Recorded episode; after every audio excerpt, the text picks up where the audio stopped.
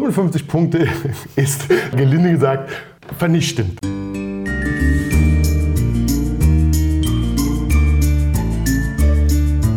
Blindflug. Ein Weinpodcast aus den Untiefen schwarzer Gläser.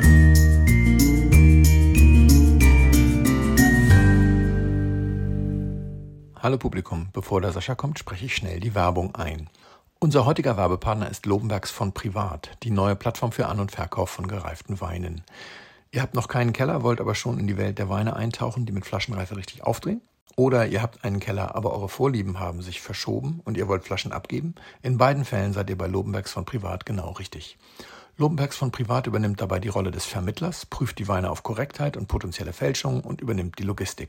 Ihr findet das Angebot sowohl über die Hauptseite guteweine.de als auch über lobenbergs von privat.de, alles jeweils mit Bindestrichen. Und jetzt beginnt der Blindflug. Hallo Sascha. Hallo Felix. Ferien sind vorbei. Voll. Das Leben hat uns zurück. Ich habe sie überlebt. War so schlimm. Ich habe eine Wettschuld einlösen müssen, aber du musst ja gegenüber der Tochter muss man ja, ich musste mit ihr ausreiten. Du auf dem Pferd? Das gibt so Pferde, die das.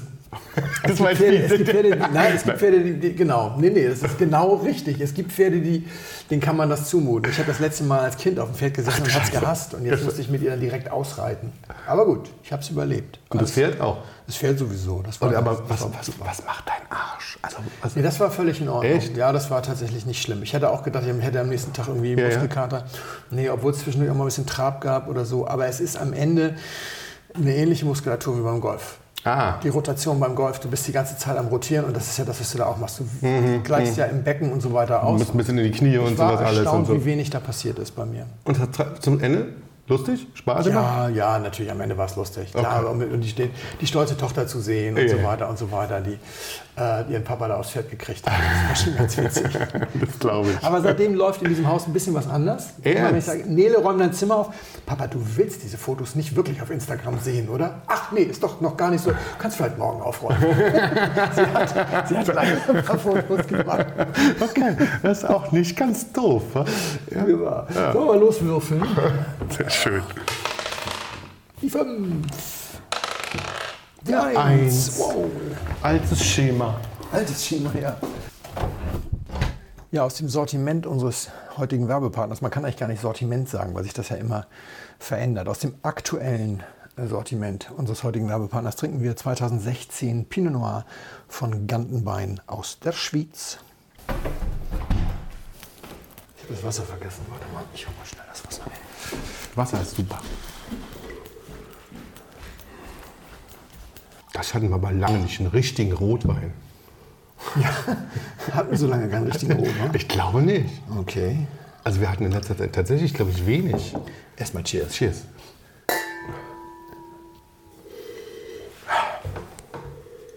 Also in dem Fall kann man sozusagen temperaturmäßig und geruchs- und geschmackmäßig eigentlich nicht am Rotwein vorbei. Das stimmt, ja. Ich habe eine Ecke gefunden im Haus, wo man die Sachen gut hinstellen kann, die irgendwie auch im Sommer immer 18 Grad hat und im Winter und, und so weiter. Das passt ganz gut.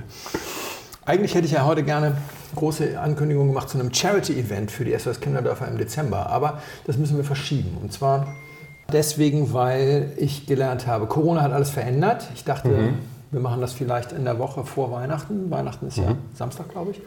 Und dann hätte man das am 17., dem Samstag davor machen können. Ich dachte, da macht keiner mehr irgendwelche Weihnachtsfeiern, das alles durch, stimmt aber gar nicht. Ich habe festgestellt, die Locations sind alle unter Druck, die kriegen jetzt noch Anfragen. Es wird immer später ge geplant Oh, okay. auch, Ja, oh, okay. weil man nicht Ja. wusste, ob es jetzt nochmal wieder Corona-Welle gibt und sonst was. Gibt es ja eigentlich im Moment tatsächlich sogar. Ne?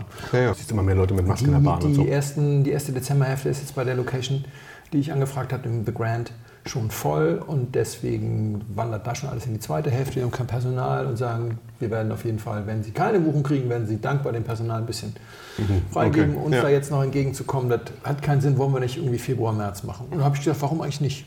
Warum eigentlich nicht? Ist auch alles andere, was ich so gehört habe, ist im Moment, äh, läuft alles im Moment auf dem Zahnfleisch. Ja. Also machen wir das doch so. Ist doch vielleicht ganz sinnvoll. Und würde das jetzt möglicherweise, am liebsten würde ich es gerne machen am, ich glaube, 10. Februar, das ist das letzte Wochenende, bevor für manche die Fastenzeit anfängt. Ja. Weil einige Menschen trinken Ja, ja, ja, Fastenzeit genau. nicht Stimmt, und es ja. ist aber nicht mehr Dry January. Aber es ist das letzte Wochenende dieser einwöchigen Ferien in Berlin. Müsstet ihr mal gucken, ob ihr da wegfahrt oder dann schon wieder da seid. Wir bleiben nämlich dann da. Für eine Woche fahren wir nicht weg. Okay, das ja. Und äh, viele bleiben ja da. Es, es gibt eine einwöchige Winterferien okay. dieses Jahr. Okay. Können wir mal gucken. Also Ja, das schön. machen wir beim Ja. nächsten Mal nochmal Nägel mit Köpfen. Ich muss noch mit der Location reden, aber ich habe vor, dass wir ein Live-Weintrinken machen mit äh, ganz vielen Menschen und ganz vielen netten äh, Weinen und so weiter Mhm. und so weiter. Details kommen dann noch äh, und einem speziellen Verteilerschlüssel für natürlich ganz viel Geld für die SOS Kinderdörfer einsammeln. Ich möchte aber nicht nachher mit den zwölf wohlhabendsten Blindflug äh, Säcken da sitzen. Das bringt es auch nicht. Also habe ich mir da auch schon ein bisschen was einfallen lassen. Und wollen wir mal gucken, da kommen dann mehr Details. Wie gesagt, jetzt ist es sowieso erstmal verschoben. Es Okay, wird nicht mehr im Dezember kommen. Gut. Also machen wir ein bisschen später. Lass mal über PR reden. Ich habe spaßige PR-Jobs über den Sommer gemacht. Und äh, wir haben ganz wenig über PR geredet. Ja, und ähm, auch über, die, über das, ich habe eine ganz interessante Diskussion auf Facebook verfolgt, wo einem Blogger so ein bisschen von einer Seite so ein bisschen vorgeworfen wurde, er würde da jetzt PR machen für einen, für einen äh, Weinhändler und, und so fand ich ganz interessant. Dieses Spannungsfeld ist ja nicht klein zu reden, Mhm. also ist ja da. Aber fangen wir vielleicht mal mit meinen äh, beiden PR-Jobs. Es waren ein paar mehr, aber zwei waren, waren besonders. Äh, Der erste war, ich habe eine Verlagsbeilage geschrieben für Meininger über alkoholfrei. Alkoholfrei Drinks. Eine, eine Hälfte, gemeinsam mit einer Frau. Die Frau hat Schnaps, Bier und äh, solche Sachen gemacht und ich habe Wein und Sekt gemacht, alkoholfreien Sekt und Wein. Und ich habe halt mit den ganzen bösen Buben gearbeitet sozusagen. Nicht? Es steht nicht mein Name drunter. Das ist alles, das ist eine Verlagsbeilage. Verlage, quasi, ist, genau. es ist einfach ein Heft. Ja. Ich habe gesehen, im Impressum stehe ich als Autor, okay, aber es steht nicht drin, welche ich schreibe, alles gut. Und das wird dann beigelegt der Getränkezeitung, der Weinwirtschaft, dem Deutschen Weinbau Sommelier und so weiter. Und da waren dann eben Schloss Wachenheim dabei und Henkel Freschenet und Peter Mertes mit diesen ganzen alkoholfreien Wein- und, und, und, und Sektdingern. Und äh, ich musste nichts verkosten. Ich musste nichts verkosten, äh, ich musste gar nichts. Das Okay. waren tatsächlich PR-Texte aus Pressematerialien. Die du, musstest du umschreiben, ein bisschen schön machen. Genau, das ist eigentlich das Lustige. nicht? Die geben erst sehr viel Geld aus, um irgendwelche PR-Texte zu machen und dann geben sie sehr viel Geld aus, um die wieder in normales Deutsch zu übersetzen. Das ist, äh, Das freut sich ja jeder.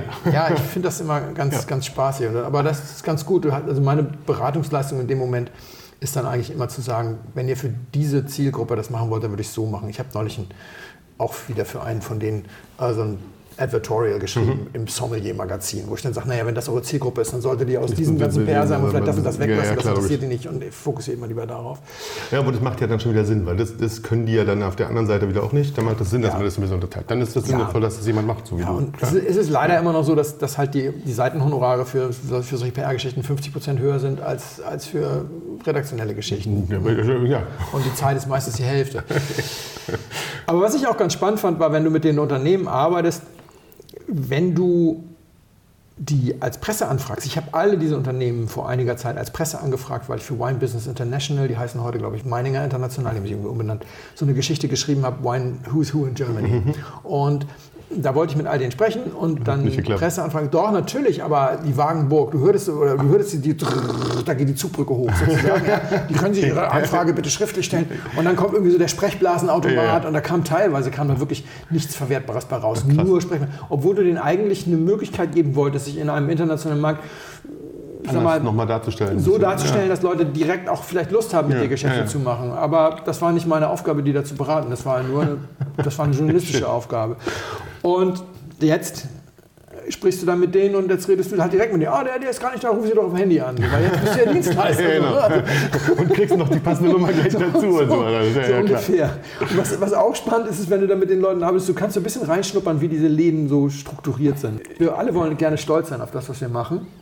Und wenn du jetzt so in der Weinbranche unterwegs bist und du arbeitest dann für Peter Mertes, hast du halt schon mal das Problem, also ich sag mal, ein Marketingentscheider bei Peter Mertes nimmt wahrscheinlich kein einziges der Produkte aus dem Haus mit nach Hause, um es zum Abendessen zu genießen. Also äh, Maybach Grauburgunder oder, oder Bre, Ja, v- Eher vielleicht. nicht. Aber also die ja. meisten, die meisten Kellereien haben Deputatsregeln für Mitarbeiter. Auch, auch bei Weil gibt es ja 80 Liter im Jahr sogar. Bei Weil, also ganz schön viel für jeden Mitarbeiter. Krass. 80 Liter. Ja, 80 Liter.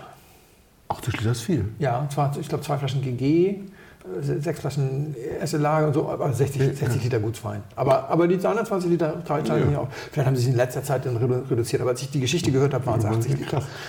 Ist cool eigentlich, ne? Ja, Aber es ja, ist halt für, die ja. ganze, für die ganze Familie der Wein zum Hey, du, wer säuft, glücklich. Also das, das ist auch Genau. glückliche Mitarbeiter kommen wieder und sind nicht krank und so, da ist schon was dran. Also du kannst, hast nicht so viel, worauf du stolz sein kannst. Aber Employer Brand ist ja auch so ein Riesenthema. Deswegen dann mit, selbst wenn du vielleicht nur irgendwie ein paar Schrauben irgendwo festdrehst, dass du wenigstens sagst, ja, ich arbeite bei einer coolen Marke. Ja, ja. Und, und da kannst du vielleicht dann unter Umständen auch sagen, hey, wir haben echt Weinmarken geschaffen. Mhm. Ja gut, aber ich sag mal so, die Entscheider haben natürlich schon das Problem, dass sie nichts von den Produkten selber konsumieren mögen. Und bei einigen und jetzt muss man sagen, ich sage nicht bei wem, explizit nicht bei Peter Mertes, weil ich will hier nämlich niemand, sonst würde da anderen stehen. Bei, bei Mertes war super, bei, bei einigen, du kriegst ja manchmal auch noch so Mails vor, geforwardet, das sind also Teil der Ursprungsmails drin, da habe ich so gesagt, oh, da würde ich nicht arbeiten wollen.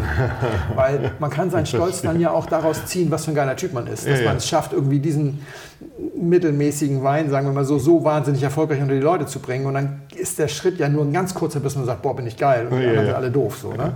Oh, das verstehe, wenn weil einige oh, ja. Ja, habe hab ich auch erlebt, sagen wir mal so. Aber wie gesagt, explizit, ich nenne keine Namen und es war nicht mehr, das, weil wir gerade über die länger gesprochen hatten. Partywissen alkoholfrei, können wir vielleicht mal kurz machen. Das finde ich nämlich immer ganz spannend. Man lernt ja doch so viel. Man lernt so viel und es ist am Ende, habe ich glaube ich sogar ein paar spannende Geschichten geschrieben. Okay. Nicht für Mertes, aber die spannendste Geschichte ist sicherlich für Jung aus dem Rheingau. Die haben den alkoholfreien Wein nämlich erfunden. Okay. Das fand ich sehr interessant.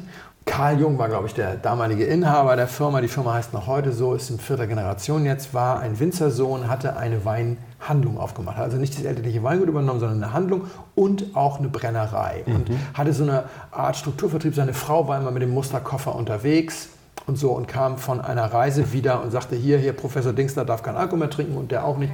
Wieder zwei Kunden verloren und so weiter. Und die sagen alle, wir sollten nochmal was Alkoholfreies machen. Und dann hat er gedacht, ach, das könnte man vielleicht mal versuchen. Und dann ist er runtergegangen in seine Brennerei und hat eben den Ausschuss von der Brennerei, das ist ja entalkoholisierter Wein. Erstmal, wenn du Weinbrand machst, dann wird entsprechend der Alkohol aus dem Wein rausdestilliert und das, was übrig bleibt, ist theoretisch alkoholfreier Wein. Er hat das probiert, war scheußlich. Dann hat er einen Da hat sich ja noch nicht viel geändert. Nein, ist nämlich ja, zurück. Nee, das musst du nicht zurücknehmen. Das ist tatsächlich, können wir gerne noch immer drüber sprechen. Ich habe, wie gesagt, nichts verkostet in dem. Zusammenhang, aber ich habe auch noch nicht viel Gutes gehört. Genau. So ein und wir haben ja, ich erinnere, ich erinnere dich an unsere trockenen Ja. Januarfolgen. Hm. wa? Das haben wir ja nicht umsonst gelassen. das stimmt.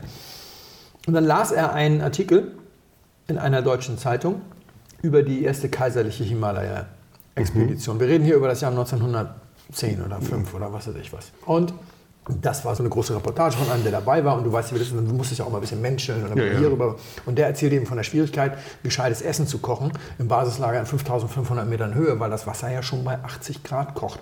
Jetzt schmeißt du da Kartoffeln rein, die werden nicht gar.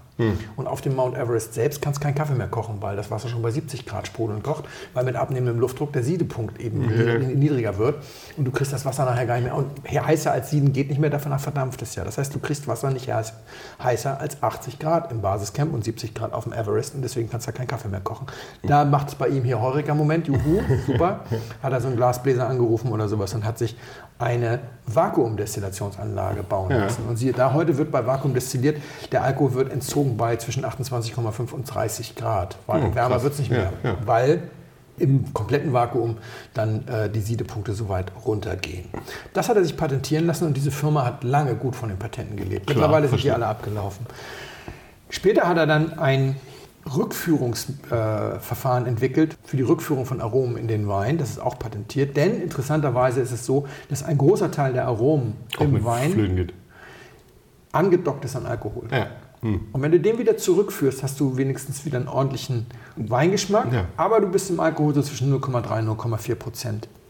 Ja. Was aber in Deutschland nach wie vor als alkoholfrei gilt. ja, wirklich. Genau, jetzt kommt Ah. der nächste Teil. Alkoholfrei, entalkoholisiert, alkoholfrei 0,5, alkoholfrei 0,0. Große, große Verwirrung. Klar. Vor allem für die interessant, die ein Alkoholproblem haben. Das können wir vielleicht, nein, dann ziehen wir das vor. Das habe ich mir auch gedacht. Ich habe gesagt, Mensch, das ist ja voll unfair, sagst du hier alkoholfrei, das sind 0,3 Prozent und dann kommt irgendwie so der trockene Alkoholiker und trinkt dann irgendwie einen Schluck und ist wieder drauf. Ja.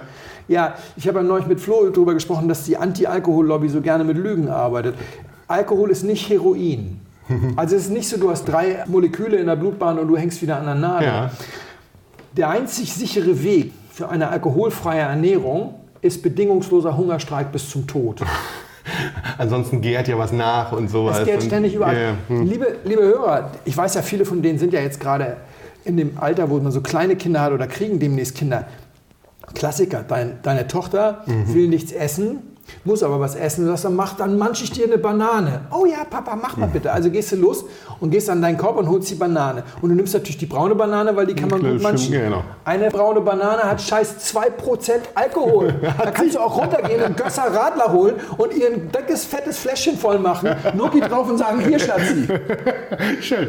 Na, Zwei wirklich. Prozent. Zwei Prozent. Ja, wirklich wenn die Schale krass. braun ist. Zwei Prozent. Die meisten, fast alle Fruchtsäfte enthalten Alkohol, weil es wird voll reifes Obst verkeltert.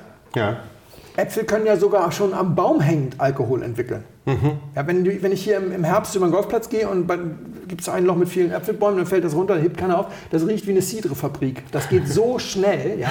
Das, ganze, das ganze Obst, gerade wenn so Streuobstwiesenzeug und das Ja. wird noch mit eingesammelt, das hat alles Alkohol. Und ähm, Ja, Hefen, ja, ja. Brot kann Alkohol enthalten. Was meinst du, was alles? Babybrei äh, auf Fruchtbasis, alles kann Alkohol enthalten. Also von wegen, Okay, ja, ja, ja. 0,05 war drin und jetzt hängt er wieder an der Flasche, ist ein Mythos, okay. gestreut von der Abstinenzler-Liga. Das heißt natürlich nicht, dass du einfach mal irgendwie ein alkoholfreies Bier zischen kannst äh, oder zehn Stück davon. Bei zehn Stück dann hast du natürlich wieder was. Klar, logisch. Dann hast du Ja. wirklich einen spürbaren Alkohol. Und dann kommt natürlich auch noch die Geschmacks, das Geschmackserlebnis. Es gibt Leute, die sollten sowieso kein alkoholfreies Bier Ja, trinken. ja, ja, weil, weil das, genau, ja. Es ist vollkommen unmöglich, ohne Alkohol durchs Leben zu gehen. Es sei denn, du verzichtest auf alles, was Zucker hat. Also wenn du jetzt, sagen wir mal, wenn du die Tiere immer kurz bevor du sie isst, erschießt und als Beilage nur Nüsse isst, dann hast du noch eine Chance. Schön. Ja? Ist vielleicht nicht unbedingt besonders nachhaltig und auch nicht so gesund. Hm, nee. Früher war aber in Deutschland alkoholfreier Wein gar kein Wein und deswegen fiel er nicht unter das Weingesetz und das war in der ganzen EU ein riesiger Flickenteppich und deswegen hat die EU irgendwann gesagt, lasst es uns neu machen, wir machen eine Novelle, die gilt auch für alle Mitgliedsländer dann, dass alkoholfreier Wein ein Wein ist und damit fällt das unter das Weingesetz und dadurch haben sich etliche Sachen dann geändert und dann ging es um die Frage, ist er dann alkoholfrei, weil alkoholfrei und Wein macht ja keinen Sinn eigentlich und deswegen hat man gesagt, entalkoholisiert und dann gab es eine Gesetzesvorlage, die gesagt hat, dass der Begriff alkoholfreier Wein ist verboten. Der war vorher sowieso schwierig, weil es kein Lebens, weil es ja ein Lebensmittel war und Ja. gar kein Wein war. Aber in anderen Ländern war es möglich. Und dann hat man gesagt, lass uns entalkoholisierter Wein machen. Und die Deutschen haben sich gewünscht, wir würden gerne weiter alkoholfreier Wein draufschreiben. Und deswegen ist das in Deutschland erlaubt, denn dieser entalkoholisierte, entalkoholisierter Wein ist der Verkehrsbegriff, unter dem man es in Verkehr bringt. Und das bedeutet auf Deutsch Rückenetikett. Ja. Ja, Unten bei den Inhaltsangaben etc. Entalkoholisiert, ja, ja. Und jetzt hat man gesagt, alkoholfrei muss man noch ein bisschen spezifizieren. Alkoholfrei, so ist alkoholfrei kleiner 0,5 Ja, und der wirklich alkoholfreie muss kleiner 0,05 sein, der darf sich dann 0,0 nennen. Ah, Weil alles klar. 0,05, wie gesagt, es ist kein Heroin. ja, ja, ja Und verstehe. deswegen ja, darf man auch Alkohol, man darf sogar 0,0 Prozent draufschreiben, wenn es 0,049 Prozent hat. Okay, ja, ist, immer- ja verstehe. Macht ja, total ja, Sinn. Ja. Allerdings meist steht gar nicht Wein drauf. Die Leute sind ja viel schlauer. Wenn du dir so eine Flasche anguckst, also Bree, beispielsweise Ja. hier dieser, dieser, dieser Handtaschenwein von, von Peter Mertes, das Ding heißt Bree Free. Stimmt. Da steht gar nicht Wein drauf. Ja, stimmt.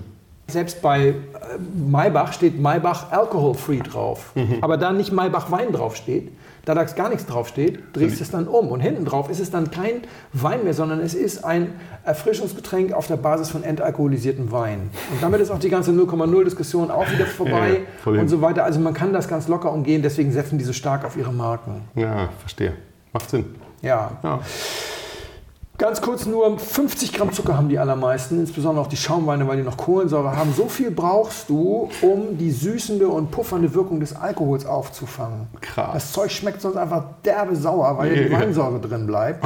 Weinsäure, also eigentlich sind ja alle Säuren wohl gleich sauer, aber keine Ahnung, vielleicht ist der pH-Wert auf jeden Fall. 50 Gramm Zucker haben die im Schnitt. Das ist eigentlich dadurch immer süß-sauer. Das ist fett. Ja. Ja, und deswegen finde ich es eben auch spannend, dass der Freshenet Leger ist der am wenigsten süße alkoholfreie Wein, weil mich nämlich schon Leute gefragt haben danach. Also Leute, die sagen, du kennst dich doch mit Wein aus, dann weißt du auch was über alkoholfreien Wein? Und ich dann so, jetzt ja. Ja, klar. Ich finde alkoholfreien Sekt immer zu süß. Gibt es nicht irgendwas, was weniger süß ist? Konnte ich tatsächlich sagen, ja. Freshenet Leger hat 30 Gramm Restzucker. Hat damit also ja, immerhin we- weniger, 40 20, Prozent ja. weniger als, als die anderen alle. Und besagter Jung macht einen Wein, der ist tatsächlich trocken. Es gibt einen alkoholfreien Wein von denen mit weniger als 5 Gramm Zucker. Das ist aber auch wirklich weit und breit der einzige. Das wären übrigens die einzigen beiden, die mich zu verkosten mal interessieren würden. Ja, verstehe ich. Ja, verstehe. Also gerade diesen ganz trockenen, das verstehe ich. Ja. Das ist, also was da geschmacklich passiert, ob da was geschmacklich passiert. Ja. Und der frischen Nett, naja. Ja. Ansonsten sind diese ganzen 0,0, müsst ihr mal darauf achten, ganz häufig als Fruities vermarktet. Die werden nämlich hinterher noch mit Fruchtaromen aufgepimpt, weil 0,0, dann hast du, wie gesagt, diese an, an Alkohol angedockten Aromaten nicht dabei. Das kann kein Mensch trinken. Zweiter Job. Aber wirklich was gelernt, tatsächlich. Ja, ja also wirklich, ja, voll. So, finde ich. Ja. Findest du keine Freunde immer mit diesem Alkohol-Dings, glaube ich. Da, wenn wenn dich manchmal auf Partys. Ja. Zweiter Job habe ich schon mal kurz von erzählt, war Business France, so eine Verkostung. Da war mein Name all over it. Da habe ich auch ein paar Veranstaltungen zu moderiert. Ich habe also so quasi als Jurypräsident mit so einer Jury von französischen Winzern angestellte Weine blind verkostet. Wir haben die besten ausgewählt und die haben wir dann in Online, habe ich dann in Online-Verkostungen deutschen Händlern vorgestellt. Träger des Ganzen war das französische Wirtschaftsministerium, also Business France, deren Ja, ja, Außenhandelsagentur. deren Ziel war es entsprechend, den Absatz zu fördern und äh, Wie immer. wie immer. Das Schöne an so einer Sache ist, es sind lauter ordentliche Weine gewesen, weil du erstmal in der Juryverkostung den Und dann war es Frankreich. Mist rausgeworfen hast. Dann war es Frankreich. Die Beteiligung war nicht so groß, dass es jetzt nur herausragende Weine waren, aber es waren nur gute Weine dabei. das das ist war ja schon mal super. ganz Ja, schön. ja, total. Dann musst du dich in der Präsentation nicht irgendwie Blamieren. verbiegen. Witzig war, es war ein Weingut dabei, das habe ich vor anderthalb Jahren sogar vor Ort besucht an der Rhone. Das ist ein ausgesprochen gutes Weingut. Mit einigen hatte ich auch an anderer Stelle Mhm. schon zu tun, weil sie einfach einen guten Job machen. Also das ist ja wirklich schön. Ja, französische Weine kannst du ja nicht wirklich. Also. Dass mein Name da jetzt drin war, fand ich an der Stelle nicht so dramatisch, weil es war ja jetzt auch ein reiner B2B-Kontext. Mhm. Also es ist in der Weinwirtschaft veröffentlicht worden und dann noch online auf dem, auf dem Portal dieser Wirtschaftsförderung. Und alles für Händler, alles und, für- genau, und für die ja. Registrierung musstest du deine Ja, ja. Händler-Visitenkarte da abgeben und so weiter. Aber es ist mir auch ein Wein begegnet, den ich so gut fand, dass ich den unbedingt noch ins Podcast bringen muss. Der liegt jetzt hier und darf Mhm. noch ein halbes Jahr reifen. Die Frage ist ja, wie ist das zu bewerten, wenn ich so einen Wein ins, ins Podcast bringe? Also einmal Ein guter Wein ist guter Wein erstmal so Inhaltlich grundsätzlich, war. ist das, hier ein ja. Podcast, in dem ich über meine, mein Weinleben erzähle. klar. Ist ein Bestandteil meines Weinlebens. Muss ich Kann mich man nicht für rechtfertigen. Interessiert die Leute sogar. klar. Andererseits aber, ich sage mal in einer Abführung juristisch. Es gab ja diese riesige Welle mit Abmahnung und so und das Hummelsurteil, das Kati Hummels-Urteil Hm, ja, ja. mit, mit Ja. Verlinkung und Werbung oder Nicht-Werbung und, und, und, und, und. Das ist ja äh, völlig schief gegangen, wenn ich das mal so sagen darf. Also da haben ja ein paar Leute wirklich gründlich Murks gebaut, auch auf Richterseite. Richterschelde ist etwas, was ich mir nicht so leicht fällt. Weiß ja jeder, mein Vater war Richter und unsere Richter sind in der Regel recht gut. Die haben relativ harte Anforderungen an die Examensnoten, aber es gibt natürlich immer Leute mit einem komischen Ego. Und wenn einer Insta nicht versteht und sich das von seiner Tochter nicht erklären lassen will, sondern einfach mal so drauf losurteilt, dann kann er noch so guter Jurist sein, kann das, Das nicht auch mal in den Brunnen fallen. Und da waren ja so ein paar, also einige Urteile sind ja mittlerweile, glaube ich, einsortiert worden. Also zumindest sind wir schon mal so weit, wenn keine Gegenleistung stattfindet, dann Kann es- ist das nicht genau. gut. Aber das ist ja hier äh, zum Beispiel ein klassischer, klassisches Problem. Also ich habe Eine Gegenleistung bekommen. ich habe was für die gemacht und habe eine Moderation gemacht. Genau. Und dann nach der letzten Moderation habe ich die Rechnung geschrieben, über Ja, das Projekt abgeschlossen. Ich habe auch, weil die das alles sehr nett fanden, direkt einen Folgeauftrag für die Prowein nächstes Jahr. Dazwischen ist jetzt erstmal, die sind natürlich trotzdem irgendwie Kunde, aber die sind halt ein Ministerium. Die dürfen keine cheesy Deals machen. Es gibt keine Nebenabsprachen, es gibt nichts.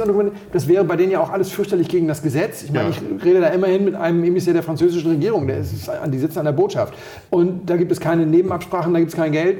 Ich muss denen das noch nicht mal erzählen. Wenn ich denen natürlich nachher irgendwann den Link schicke, die sprechen ja alle Deutsch, zu dem Podcast und sage, hier, guck mal, ich habe den Wein noch gehabt, dann freuen die sich. Klar. Äh, ob ich deswegen Folgeaufträge, eher nicht. Und vor allem gehen die nicht nach Frankreich und werben irgendwie Weine ein für ihre Projekte mit der Begründung, wenn ihr Glück Ja, habt, kommt ihr in 1 den zu Podcast. 1000 ist die Chance, aber vielleicht kommt Ja, genau. Podcast. Macht kein Mensch. Also Ja, das stimmt.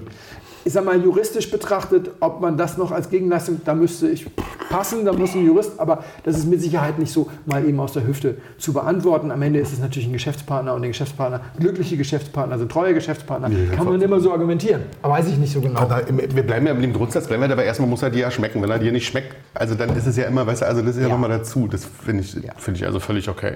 Also in unserem Fall sozusagen. Die andere Geschichte ist, dass ja immer bei diesen, äh, bei diesen Gerichtsurteilen jetzt mehrfach auch schon darauf abgehoben wurde, es reicht ja, dass du das hinterher behalten darfst oder dass du Rabatte bekommst oder sowas. Das ist ein super schwieriges Thema, Finde ich weil wir den Wein ja dabei trinken. Der Wein ist danach ja weg. Ja.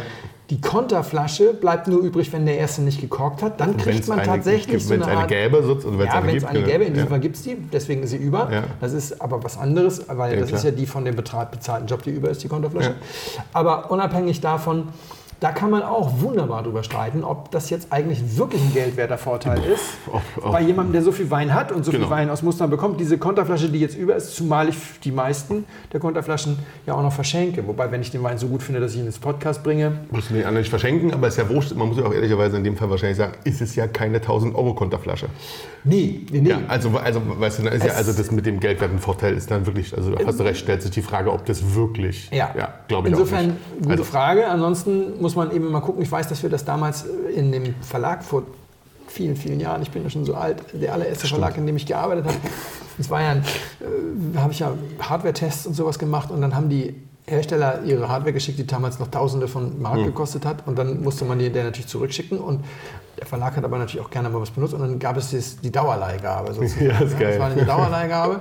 ähm, Es gehört uns immer noch, aber du kannst es so lange benutzen, bis es nicht mehr funktioniert. Genau. Und der Gag war aber, dass die Hersteller immer versucht haben, alles zur Dauerleihgabe zu machen, weil wenn du dann mal schnell irgendwie kurz einen Kurztest machtest und du brauchtest ein Referenzgerät, hast du natürlich irgendwas genommen, was da ist. Ja, klar. Das hast du dich bei den Dauerleihgaben bedient. Also wollte jeder möglichst irgendeine Dauerleihgabe bei dir lassen. Ja. Deswegen am Ende war dann doch, blieb doch alles da. Also war er beleidigt, wenn du es zurückgeschickt hast. Egal, bei Wein ist das nicht, es wird ausgetrunken. Äh, Rabatte, ja, ist auch eine ganz gute Frage. Ähm, Gleiches, gleiches, Fall, gleiches, gleiches Spiel. Also wir kaufen zum Teil zu, zu Gastropreisen ein, manchmal zu, zu Händlerpreisen, dann holst du manchmal wieder was Normales, dann kriegst du was Ja. Also es ist alles du so kriegst- wild aber hin das, und her. Das, Das, das ist so, Spannende ist, ja, das, du müsstest dann wieder sagen, ich kriege ja aber den Gastropreis kriege ich von einem Händler. Solange der nicht exklusiver Importeur ist, ist das ja sowieso nochmal was anderes. Wenn Ja, ich jetzt den Wein kann ich auch woanders kaufen. Egal, worauf ich hinaus will, ist, wann und wie kennzeichnet man das? Weil ich eine Diskussion verfolgt habe, da ist ein Blogger fürchterlich angemacht worden, der hat drei Weine sehr ge gelobt und dann auch verlinkt zu dem Händler, der sie gerade exklusiv in der Aktion hatte. Das war, glaube ich, auch noch eine Sonderfüllung für den Händler. ah, okay, kommt viel zusammen.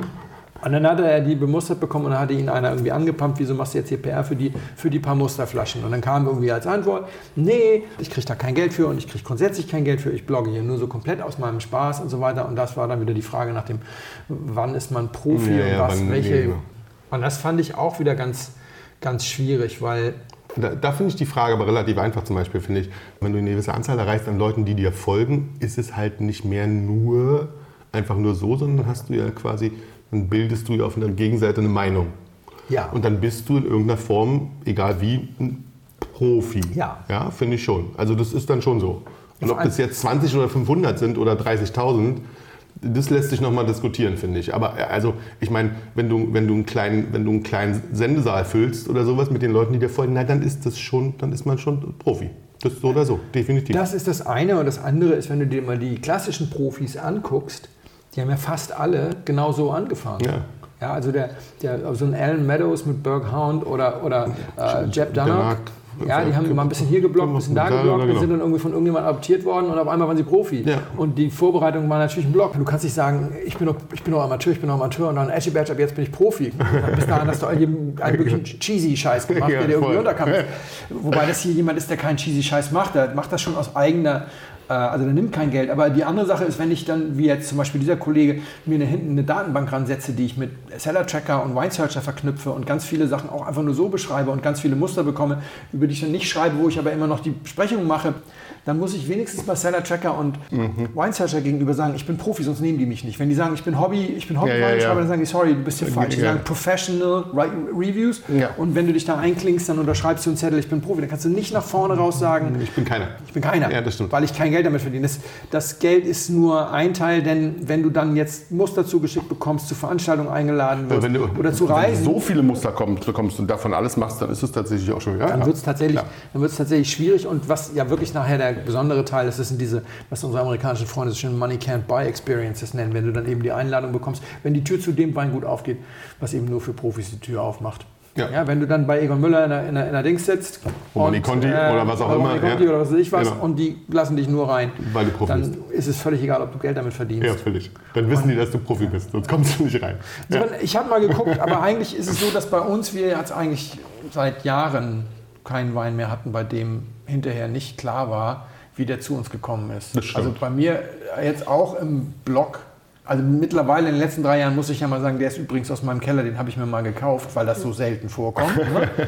Jetzt bei, zuletzt bei Schneiders 2009er, ich glaube, Ja. das war sei- im, im Podcast war das der erste Wein seit 50 Folgen oder sowas, den ich aus meinem eigenen Keller gezogen habe. Aber sonst erzählen wir ja immer die Geschichte dazu.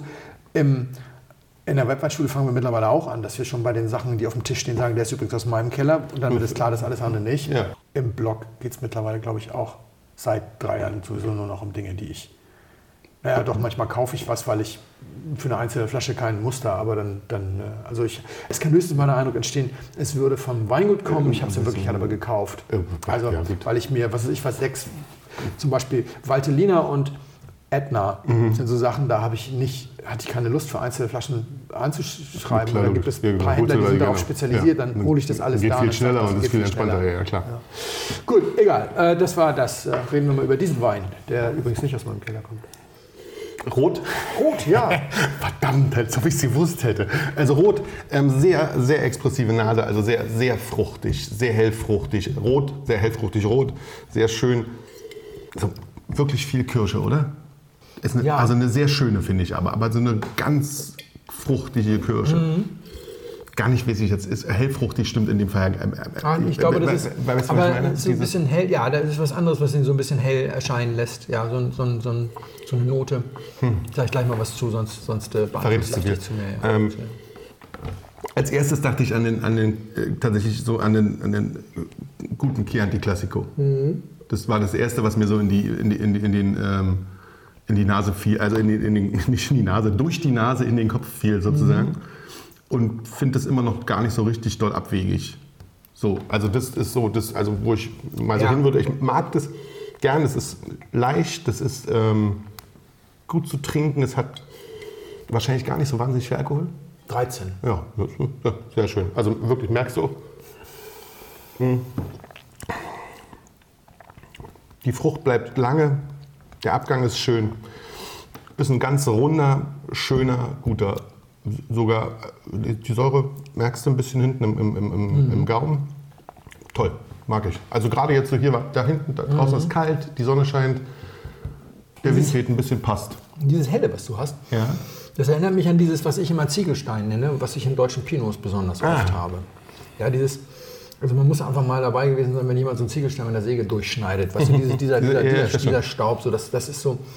Ich habe das, glaube ich, mal erzählt. Das stammt aus unserer Hamburger Weinrunde. Irgendjemand hat das gesagt und alle haben gewusst, was er damit meint. Deswegen ist es bei mir so in diesen Ja, Sprachgebrauch mit übergegangen. Das stammt nicht von mir, aber es ist keine offizielle Weinsprache. Und, ähm, ich hole mal, ich finde die, die Assoziation mit Chianti Classico auch gut und ich finde, dass das auch eine sehr typische Assoziation ist. Es ist aber kein Chianti Classico. Ja, das Wir trinken dachte ich mir heute- schon. Wir trinken heute was ganz Großes. Wir haben das aber schon mal zusammen getrunken aus einem anderen Jahrgang. Da hattest du das gebracht, heute bringe ich das. mal. Ah, verdammt, wie schön. Gantenbein. Gantenbein, Gantenbein. 2016. 2016 Pinot aus Flesch in der Schweiz.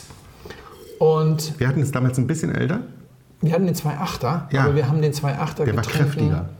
Da haben wir unser Podcast noch nicht gemacht. Das war also 17, das ist sechs Jahre her. Und der war kräftiger, oder? Ich glaube, der war deutlich kräftiger. Und hat nicht so gut abgeschnitten. Haben wir in einem blinden Flight gehabt, gemeinsam mit Pinot Noir Gold R 2008 von Rebholz Ja. in der Blindprobe. Und der Gantenbein hat nicht gewonnen, sagen wir es mal so. So, so Nach allgemeiner Meinung hat er ganz mal nicht, nicht gewonnen. Und äh, das hier finde ich stark. Ja, das ist schön. Das ist wirklich schön. Also ich finde, also, für, ja, ich finde doch, aber trotzdem, also äh, das ist natürlich jetzt, wenn man jetzt den Klassiker, den Chianti Classico sozusagen nochmal nimmt, ist das vielleicht ein bisschen unfair, aber ja, klingt Nee, nee, es erstmal ein bisschen unfair, aber das ist natürlich ich ja nicht gemeint, weil das ist ich habe ja gerade schön. 70 davon verkostet und die können schon sehr gut und sehr elegant sein. Ja, Also- finde ich auch. Und ähm, Und, und manchmal auch wirklich sehr toll noch dazu. Das, also das Genau, eine hat mit dem genau. anderen relativ wenig zu tun. Eben. Ähm, ich finde das hier auch. Ich habe schon ein halbes Glas, aber wirklich ein halbes Glas zum Mittagessen getrunken und war auch schon ganz glücklich. Ja, verstehe ich. Wein stammt von unserem Werbepartner, denn wir haben heute Lobenbergs von Privat. Ach, das sind diese Sachen, die Sie quasi bei Privat ankaufen und dann Genau, weiter verkaufen. das ist die neue Webseite. Eigene Ja. Webseite. Übrigens wollte ich nochmal, habe ich jetzt in der Werbung nicht gesagt, man muss sich da komplett neu anmelden, obwohl man es über die Hauptseite erreichen kann. Das hat was mit verschiedenen Dingen, glaube ich, zu tun. Äh, unter anderem auch damit, dass man ja keine Mehrwertsteuer zahlt da, weil das, die sind nur Mittler zwischen, zwischen dem Verkäufer und dem Käufer. Das ist ja, das habe ich mir auch, diese Nummer mit der Mehrwertsteuer, das musste ich mir jetzt auch gerade reinziehen. Sozusagen. Das ist, ja, ja, puh. Ich plaudere mal kurz aus dem Nähkästchen. Ich habe mich auch erst einmal gefragt, warum macht ihr das? Äh, denn, das wissen wahrscheinlich unsere Hörer nicht, die Familie Lobenberg ist einer der Anteilseigner von Koppe und Partner, dem Weinhandels, dem Weinauktionshaus. Und dann war natürlich die Frage, wieso macht ihr denn jetzt noch sowas? Aber Könnt ihr doch eigentlich darüber machen und so. Genau, Das- aber die, haben, die haben halt ganz klar gesagt, naja, wir wollten halt so eine Sofortkaufoption im Prinzip. Wir wollten eben nicht, dass du erst noch bieten musst und hoffen musst, sondern dass du sagen kannst, den will ich und dann kaufe ich ihn. Das ist der erste Punkt. Das Sofortkaufen gibt es halt nicht bei Koppe. Und das andere, Kopp hat das gar nicht. Es gibt ja ein paar Auktionshäuser, die haben quasi diese Sofortkaufoption mit drinne sozusagen. Genau. Also hinten raus, die schieben Ja. die erst in die, in die Auktion und dann kannst du sie irgendwann. Ja, Ja. Oder, oder bei eBay, Okay. du sagst, sofort Ja, kaufen genau, ja. oder Gebot genau. abgeben und so, aber das, das gibt es dann nicht. Die wollten das und dann zum anderen sagen sie natürlich, sie haben jetzt auch einfach Kunden, die schon mal sagen, hey, ich habe da diesen Wein jetzt bei euch gesehen, also gerade so Grand Cru Club Kunden, die sagen, hey, ich habe diesen Wein da bei euch gesehen, ich würde ja so wahnsinnig gerne, aber ich habe aber viel zu viel, ich habe keinen Platz mehr. Ich muss erstmal irgendwie was verkaufen und Dann ist das dann so ein bisschen. Ja, ja. und dann haben sie natürlich sagen, dann kann ich dir das doch gleich abkaufen, macht doch viel mehr Sinn. Das ist natürlich vor allem bei Leuten, da muss ich so schmunzeln äh, und an mich denken. Wenn du halt den Keller voller Riesling hast und feststellst, du würdest gerne mal was anderes als Riesling trinken. Kannst du ein bisschen Riesling abgeben? Und, Ja, kannst du ein bisschen Riesling ja. abgeben. So, das ist, glaube ich, die Idee. Äh, Im Moment gibt es keinen Ankauf. Ich habe schnell mal eben angerufen, was da los ist. Aber das liegt einfach am Krankheitsstand. Ich glaube, ich habe gerade gehört, 8% der deutschen Workforce ist diese Woche krank. Oh. Das ist toll. Ja, 8% der deutschen Workforce ist im Moment krankgeschrieben. Und das ist bei Plus dazu, bei denen die so oder so fehlen, weil, so zu, weil, weil, weil zu wenig Arbeitskräfte da sind, ist Ja, das und letzte schon. Woche war ja auch noch Urlaub. Wir waren ja. wir sind einige Bundesländer, aber wir waren, glaube ich, die Letzten. Jetzt haben wir, Ja, glaube ich, kein Bundeslandferien. 8% der Workforce ist krankgeschrieben. Ja, da haben die auch erstmal auf der, auf der Homepage irgendwie, wir kommen Sie doch nächste Woche wieder. Ja, ja, das verstehe ich. Haben allerdings auch relativ viel im Moment Was, jetzt stellt sich aber die Frage, dafür darf man, das, darf man das in dem Fall fragen, was der Gantenbein denn da kosten Ja, würde? unbedingt, finde ich absolut. Ich war etwas irritiert. Er kostet 155 Euro. Das ist nicht teuer. ist weniger als der aktuelle Jahrgang. Und Ja. äh, der aktuelle kostet, glaube ich, 195. Und die Weine, die haben im Moment Gantenwein ohne Ende. 9, 10, es fehlt 12 und, weiß ich gar nicht, nee, 12 fehlt. Also 9, 10, 11, 13 und so weiter. okay, und das das geht, krass. die guten Jahrgänge 220. Ja. Und 2017 ist wohl ein Off-Jahrgang 150 und der hier 155. Ich hatte deswegen einen Off-Jahrgang erwartet und war sehr erstaunt, schon beim Mittagessen, Ja, wie gut ist- das ist. Naja, auf Jahrgang ist ja die allgemeine Bewertung erstmal, wa? das muss man ja auch. Und dann kann man immer Genau. noch mal, also Ja, und gerade angesichts der Tatsache, dass der, dass der aktuelle Jahrgang 21 ist, glaube ich, der aktuelle 195 kostet, habe ich gedacht, fast, das ist fast sinnfrei sozusagen, den aktuellen zu Ja. nehmen, wenn du sagst, dann hast du hier was zum Trinken. Und das, ist, macht, ja, das macht tatsächlich mehr Sinn. 11 kostet 220, 11 habe ich im Keller, weil ich ihn selber gekauft habe, für 80, aber da war der Hype noch nicht so hoch. Genau, das, Und ich erinnere mich. Wir ist haben, das- genau, 80 waren damals die Preise, die man noch bezahlt hat. Ja, noch und selbst dann ist das, ist das noch. Also das ist alles okay. Ich sag mal, sowas kauft man, glaube ich, wenn man mit drei Leuten zusammenfasst. Wir haben das damals nicht gemacht, weil es sowas auch nicht so oft gab. Aber ich glaube, die Weingruppen, mit denen wir jetzt sprechen, dass wenn ich einmal im Monat trifft, jeder bringt einen Wein mit und jeder schmeißt einen Fuffi im Pott. Und dann kauft man irgendwie was. Hm. Ja, ja, oder ja, ja. Dann hast Dann- du jetzt natürlich mittlerweile mehr Händler, bei denen du sagen kannst, ich kaufe jetzt mal irgendwie und dann machst du halt einen Gantenwein. Und wenn es darum geht, soll man jetzt so einen 15er, 16er oder soll man für 220 einfach. Entschuldigung, dann nehme ich den großen- 15er, 16er. Ja, dann, also, ja. Ja, die Frage hatte ich beantwortet. genau, nicht schon.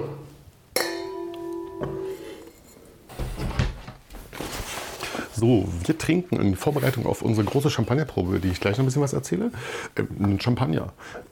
Und zwar auch einen gehypten, im Emilion Fenelieu, Millissim 2015 aus einer Premium-Krüllage Les Bouillies. glaube ich, spricht sich aus. Ein Blanc de Blanc. Äh, Blanc de Noir, Entschuldigung. Ein Blanc de Noir.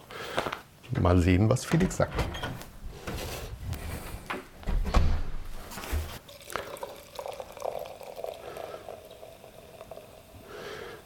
Es hört sich nur so an, als ob es schäumt. Ach so, denn. Ja, ja, es ist der Rotwein, der schäumt ein bisschen nach. Was, was, soll, man, was soll man halt sagen? Sehr gut. Cheers. Oh. Es passt ein bisschen, finde ich. Ist ganz gut. Ähm, ich nehme auch mal einen Schluck. Ist noch ganz schön kalt, glaube ich, wa? Es war eine, war eine Manschette drum. Muss noch ein bisschen. Ja.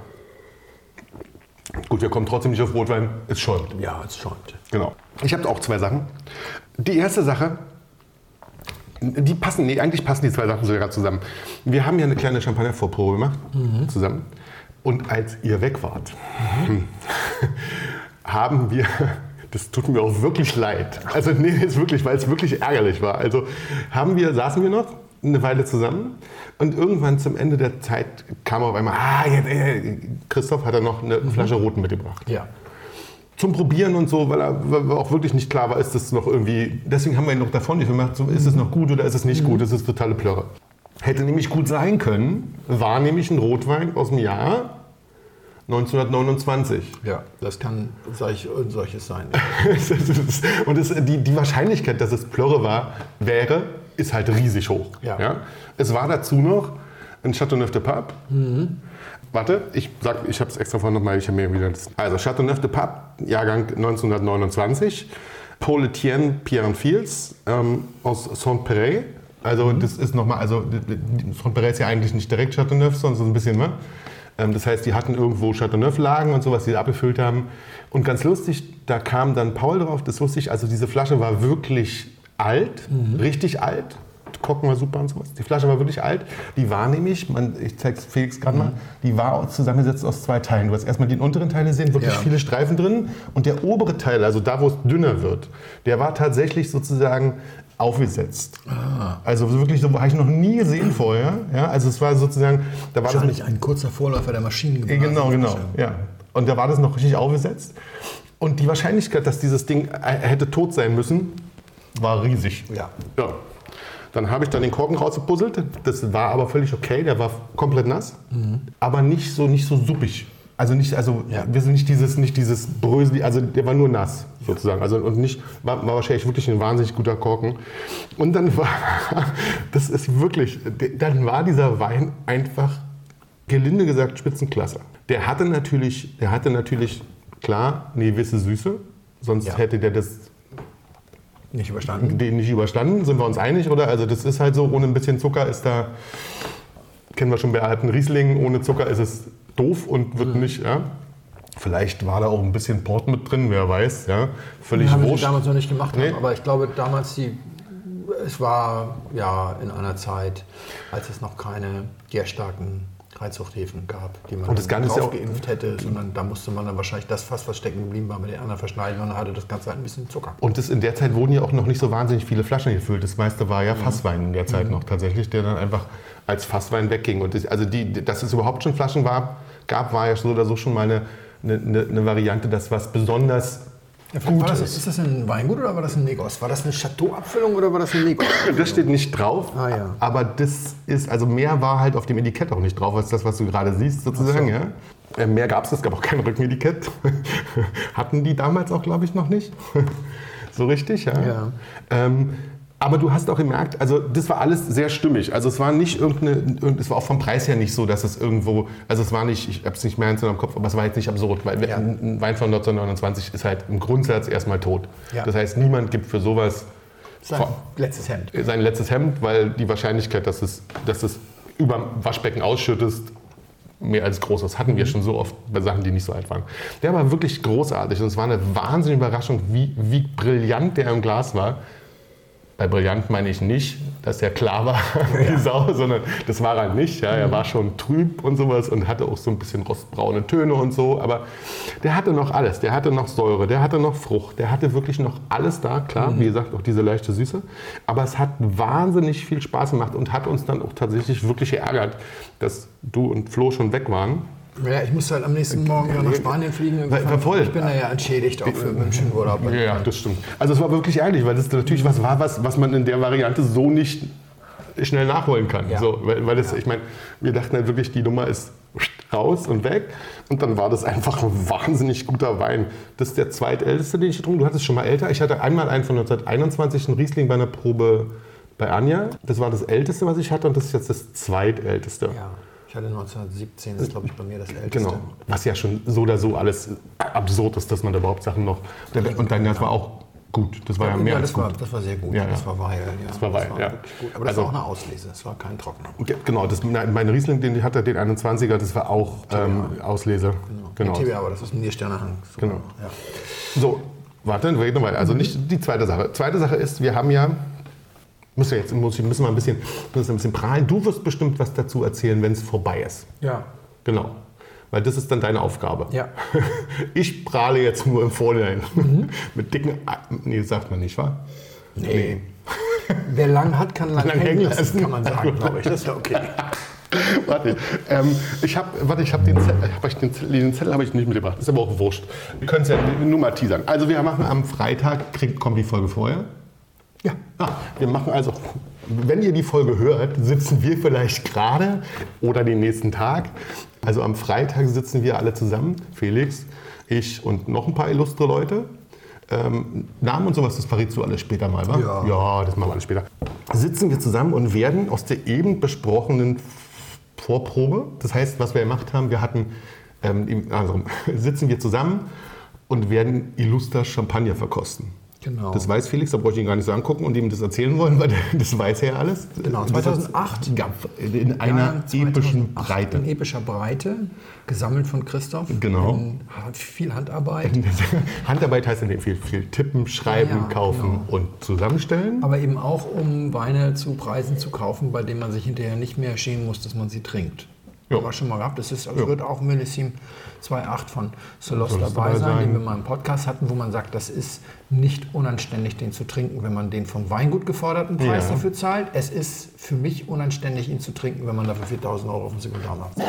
Das stimmt. Oh, oh, ja, voll. Und, und ja, es sind eins, zwei Weine sind dabei, die haben einen unanständigen Primärmarktpreis. Du du meinst also, ja. Ja, stimmt. Also ich Ja, meine, bei zwei den- Weinen finde ich das. Äh, der Krug, aber Claude Menil Ja, und, genau. Salon, und Salon mit Salon. 1500 genau auch. Und der große, aber der große, der, der ganz große Bollinger, der auch. Der ist auch schon über 1000. Okay. Also das ist so, wo, wo du sagst, das ist Das also, sind so Sachen, wo ich ja. denke, in so einer Probe mit so vielen Leuten, mit so viel kann man das immer machen, aber wenn man sich das irgendwie auf den Dienstag hinter die Binde gibt, finde ich, dann hat man irgendwie die Realität ein bisschen ausgeblendet. Es ist ja auch wirklich eine Probe, ähm, die, die, die, die in, so einer, in so einer Größe und epischen Breite, äh, ich, ich habe sie noch nie gesehen. Ja. Ja, und also äh, es gibt bestimmt Leute, die sowas mal machen und gemacht haben und sowas, aber Ich erwarte Großes, weil ein bekannter, ein bekannter Winzer aus der Champagne mir schrieb, das ist der richtige Zeitpunkt, um diese Weine zu verkosten. ich bin auch sowas von, also ich wirklich sowas von gespannt. Also 2008 in epischer Breite. Wir hatten erst 28, das war uns ein bisschen viel. Darauf haben wir reduziert auf 21, hatten nämlich die anderen in der Vorprobe. Auch das war tatsächlich schon so, dass wir überrascht waren, wie gut manche Sachen waren. Ja. Also wirklich gut. Ja. Manche auch nicht. Also die waren nicht schlecht. Man muss immer in dem Fall mal sagen, das waren immer noch richtig, richtig schöne Champagner.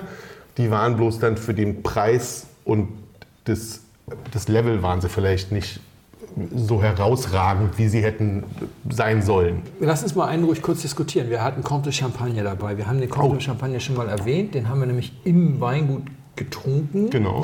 Und auch noch jeder eine Flasche geschenkt bekommen. Richtig. Also und klar, fanden den auch fanden den grandios. fanden den grandios. Wir fanden den Grandios. richtig gut. Genau. Kann man Und gar ich nicht anders sagen. danach, der hat dann 95 oder 96 Punkte bekommen in den allermeisten Führern. Er ist generell als grandios aufgenommen worden. Und ich habe dann, weil ich ihn im Keller habe, kriegst du dann bei Seller Tracker mal eingeblendet, andere über, die, über deine Weine. Genau. Da kriegst du einen automatischen Feed. Ja. Und da war auch alles super, duper, duper, duper. Und jetzt bricht das so ein bisschen ab. Aber, hey, das ist ein 2,8er. Der ist auf den Markt gekommen 2,20. Der ist vom Weingut vermarktet als ein Wein, den man durchaus dann trinken kann. Das stimmt, das machen sie, ja. Machen Und sie ja bei so einer sagen, Zeit. lass ihn noch ein Jahr liegen oder so. Alles richtig gemacht. Wer sich an die, ja, wer sich daran gehalten hat, der hat doch seine 96 Punkte bekommen für Verkaufspreis ab Weingut bei Damals? Erscheinen 128 oder 158. Ja, ja, genau. genau es Also war noch, unter 200. genau, deutlich unter 200. Und dann kamen diese Parker etc. Kollegen und dann hat er im Sekundärmarkt nämlich auch ganz schnell 300 gekostet Ja, oder sowas. Da kann das Weingut nichts für. Also sie haben ihre Prestige für, sagen wir mal, 170 Euro rausgedrückt zu einem Zeitpunkt, wo alle begeistert waren, haben gesagt, in den nächsten anderthalb Jahren wird das Ding performen. Dann hat er performt und jetzt ist er nur noch gut. Er ist immer noch nicht schlecht. Nee, aber er war, war, war er der Letzte? In der, in der, Er war der Letzte Zwar- in der Folge. einstimmig. Ja, Einstimmig einstimmig, der der, Letzte. Letzte. Ja, das ist wohl so. Und auch so, dass wir alle sagen, ja, Prestige. Also Cuvée schmecke ich, Prestige nicht unbedingt. Genau. Alle anderen waren ja sowieso schon gut. Da war noch einer, der war nur Lala. Okay. Ja, okay, genau. Und der Rest war tatsächlich überraschend teilweise und manche. Nein, das war auch überragend. überragend. Ja, zwei Sachen waren tatsächlich überragend. Und der Rest, der dann übrig blieb, die 21, wandern jetzt in die Hauptprobe am Freitag. Äh, und da kommen leider noch mal drei dazu, weil sich das nicht vermeiden ließ. Anscheinend. Man ihm eigentlich gelegentlich mal die Hände in der Rücken zusammenbinden müsste, damit er weniger tippt. Stimmt. Dann nicht so viele Weine rein. Richtig. Eigentlich hätte man da sagen müssen, so, So, Schleife drum. Schleifchen Aber und hinterm Rücken. Hinterm Rücken. Aber dann macht das mit der Nase. Ich glaube, also, oder, oder über Siri. Das ist dann in dem Fall war es dann für die, also für die Probe war es wahrscheinlich auch wurscht. Aber irgendwann sind wir jetzt dann doch wieder bei 24. Passt auch. Ja, geht auch. Wird trotzdem auch ein bisschen harte Arbeit, finde ich. Also ich glaube, sehr, sehr, sehr, sehr illustre, sehr schöne und auch äh, nochmal, ich erwarte auch Großes. Das ist wirklich, ja. Also ich glaube, hatten wir so noch nicht und da sind auch ganz viele Champagner bei, die ich noch nicht getrunken habe, noch nicht im Leben, wo ich mich wirklich drauf freue. Ich bin sehr gespannt, was du dann quasi im Nachhinein darüber berichtest, wo wir dann da landen und sowas. Ich meine, das wird, Ja. das wird ja schon krass. Ich bin mal gespannt. Wobei, ich glaube, man darf auch nicht erwarten, dass man da jetzt übers Wasser wandelt. Also am das- Ende ist es ja nur Wein. Am Ende ist nur- also Schaumwein, ja. Und wir Genau, haben alle Schaumwein aus unserer genau. liebsten Schaumweinregion. Wir haben alle schon Schaumwein getrunken. von den besten Produzenten äh, mit den höchsten Bewertungen. Bewertungen. Wobei die Bewertungen mich ein bisschen kalt lassen, weil da. Voll aus dem besten Jahrgang, den sie, den sie seit Aber Ewigkeiten, sehr, sehr genau. gutes Jahr, wobei da mittlerweile auch, sag mal, Stimmen kommen, die sagen, ja, sehr gutes Jahr, aber es gibt es vielleicht gar nicht das beste Jahr in einem so breiten, großen Gebiet. Ich war ja jetzt auch ein paar Mal da, man fährt ja doch schon ein paar Das Kilometer ist zwischen schon den verschiedenen. ja, genau. Und dann bist du gerade mal irgendwie von Reims nach Epernay gefahren, ja. dann kannst du aber noch eine ganze Ecke weiterfahren. So. Also das ist schon, das ist jetzt schon eher Mosel, wo du sagst so, also zwischen Winning und äh, Ja, ja. Saarburg ist dann schon, Schon noch Strecke. Strecke. Und da kann es auch durchaus sein, dass es regnet, dann wieder trocken, dann Hitze, Regen und das alles am selben Tag, weil das sind insgesamt 100 irgendwas Kilometer. Also auch in der Champagne. Aber klar, es ist ein sehr gutes Jahr. Es sind die Könner. Es ist das Top, ist Top, das ist das Top des Top. Das, mit den Bewertungen ja, sehe ich ähnlich, aber es ist tatsächlich, es sind die top bewerteten Champagner dieses, dieses Jahres, was aber auch tatsächlich eindeutig bei allen, die Champagner bewertet haben, so hoch bewertet wurde. Also da kann man sich, macht man sich nicht vor, ist aber auch in dem Gefüge der Champagner, glaube ich, die werden eben hoch bewertet.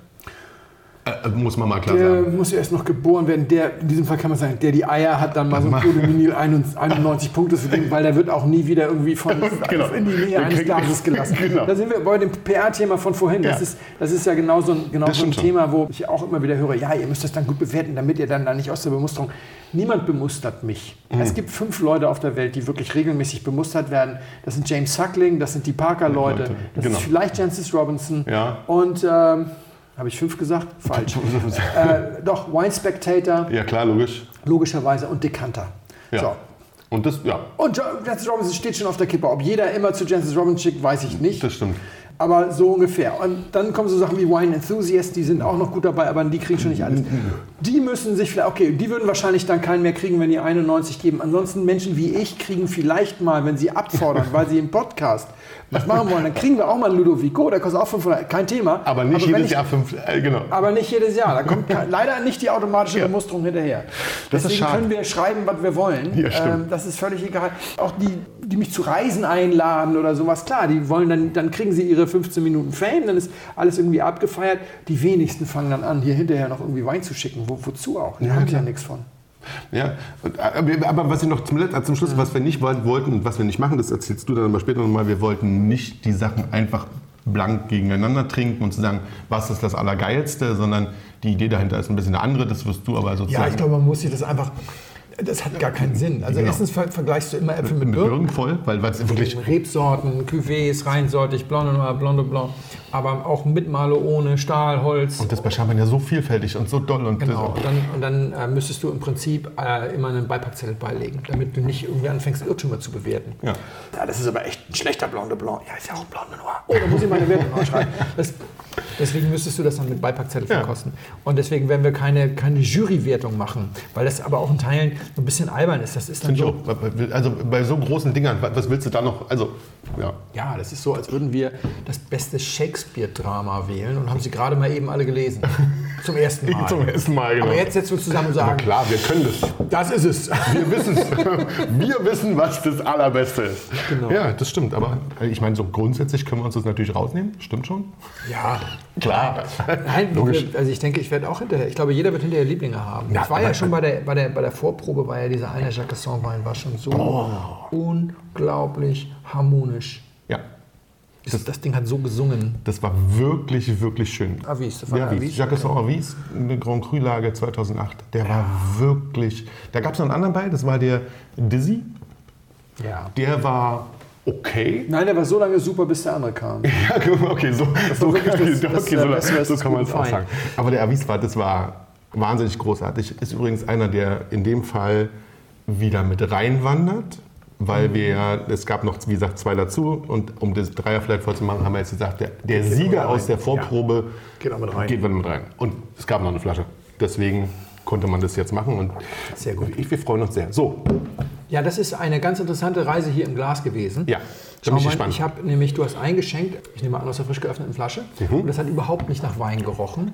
Das hat extrem grün gerochen, Mhm. sehr unreif, war aber auch ab dem ersten Schluck nicht unreif am Gaumen. Es hat nur wahnsinnig unreif gerochen. Es hat dann so einen Eindruck ge gemacht, dass ich gedacht habe, okay, das ist nicht aus Trauben. Ich habe neulich einen Quitten, ich habe neulich einen verkostet. Ich hatte gedacht, das könnte jetzt ein Birnenschaumwein sein. Das hat sich dann sehr gewandelt. Ja. Das ist immer auch immer die Frage, soll man Schaumwein belüften? Also der erste Ja, okay, ja, fand ich, das, die Diskussion hatte ich gestern auch bei Minuten, dem. Du brauchst immer fünf Minuten, sieben Minuten, bis das da ist.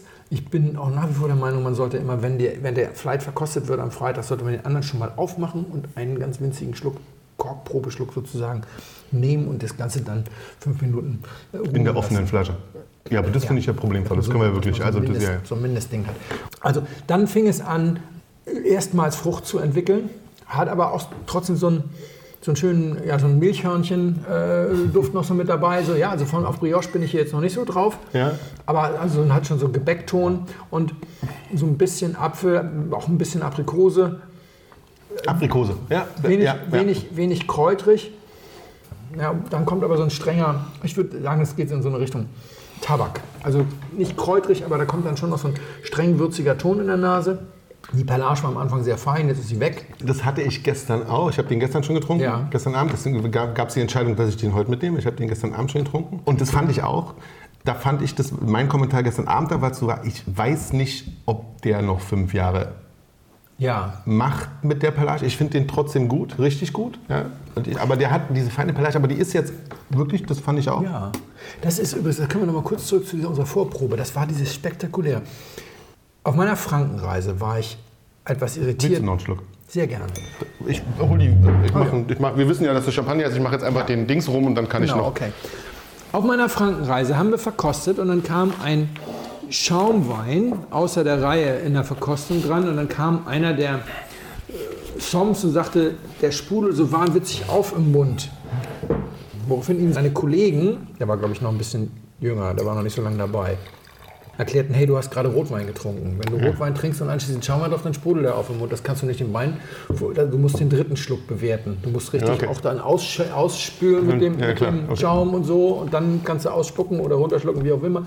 Dann kannst du irgendwann ab dem dritten Schluck kannst du darüber nachdenken. Und wir hatten diese Situation bei dem äh, 2,8er Comte de Champagne, dass der bei uns allen im Mund explodierte. Ja. Ein Feuerwerkabzug, aber wir hatten nichts gegessen, nichts getrunken. Wir hatten nur davor einen, das war der zweite Schaumwein, den wir im, im, im Test hatten, wir hatten davor einen sehr, sehr guten Schaumwein getrunken und dann alle einen Schluck Wasser. Dann kam der Genau. in einem neuen Glas, das aber aviniert war und dann boom, Ja. explodiert das im Mund. Bei jedem Schluck. Ja. Ganz schräg, noch Ja. nie so erlebt. Deswegen seitdem bin ich auch echt sehr vorsichtig. Von wegen, ja, liegt am Glas. Also dieses Glas ist frisch gespült. Er hat keinen Schaum. Also er hat tatsächlich schnell seine Perlage verloren. Ich habe auch vorher nicht also frisch gespült und ähm, ich hatte auch tatsächlich vorhin extra kurz einen, Schluck reingemacht von dem Schaumwein, bevor ich jetzt zu dir komme und nochmal kurz geschüttelt und dann tatsächlich nochmal neu aufgefüllt. Also nachdem ich es weggeschüttet hatte. Also der gefällt mir ausgesprochen gut. Ich finde ihn etwas wild. Ich finde Ja. so ein bisschen natural. Ja, find- ja trifft Also alles voll zu. Erinnert mich so an diese Bonnet Pensant oder an, was hatten wir neulich?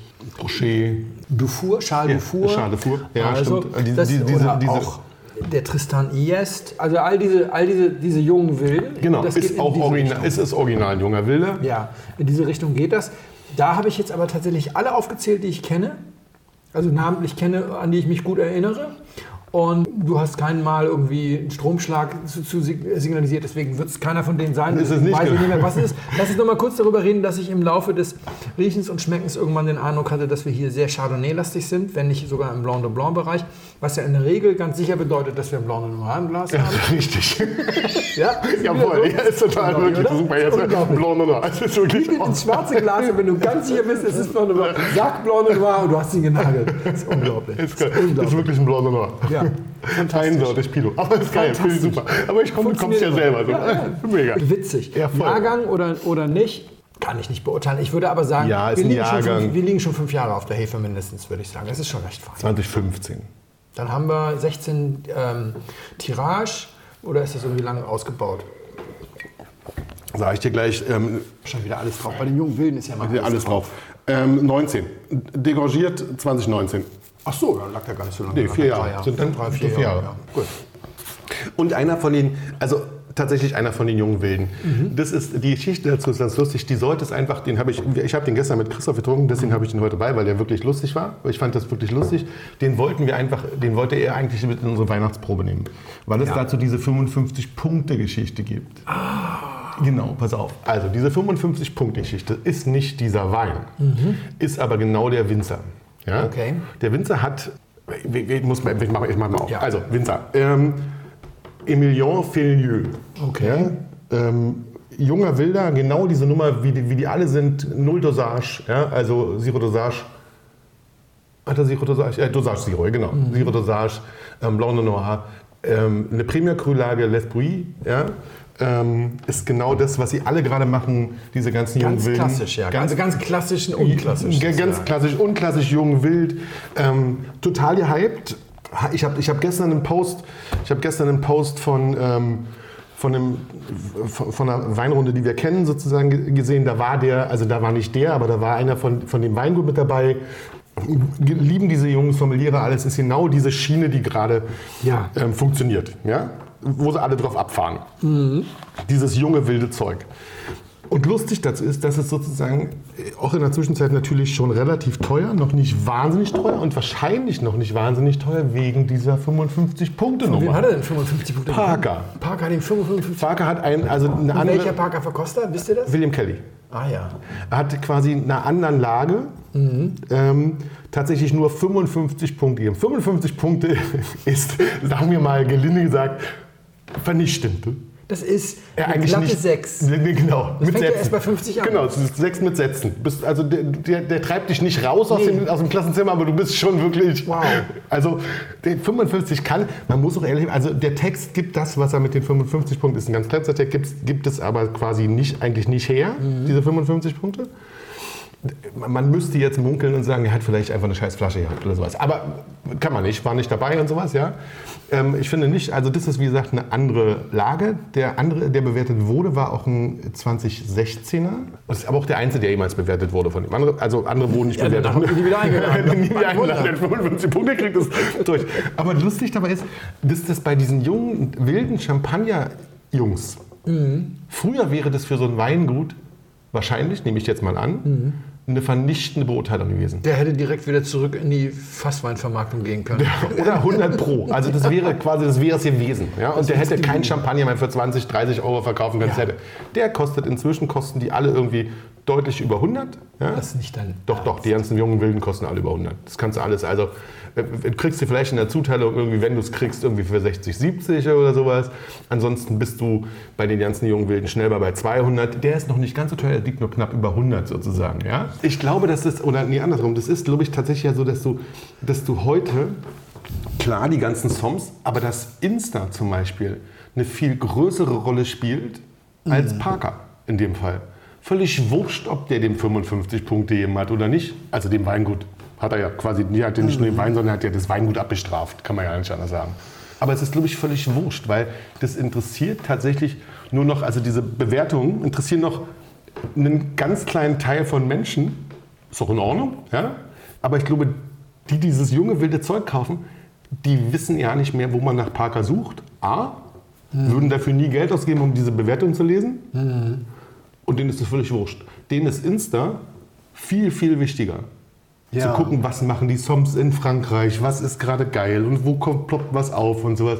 Deswegen ist das wurscht. Deswegen kostet es dann auch ganz schnell mal über 100 Euro, weil es auf einem ganz anderen Kanal durchgehypt wird als früher. Früher war das quasi dann der Parker oder was auch immer, der die Preise noch hochgetrieben hat.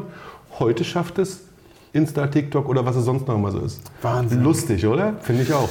Also Ja, weil ich meine, ich verstehe das schon. Also es gibt natürlich schon ein paar, ich sag mal, charakteristische Noten eines Natural Wines, die hier immer wieder durchscheinen. Mal mehr, mal weniger. Am Anfang war das nur, dann kam die Frucht frei. Jetzt zwischendurch fand ich, waren wir wieder so ein bisschen in so einer etwas krautigen, und ich meine nicht kräutrigen, sondern in einer etwas krautigen Krautigen, ja. Ecke.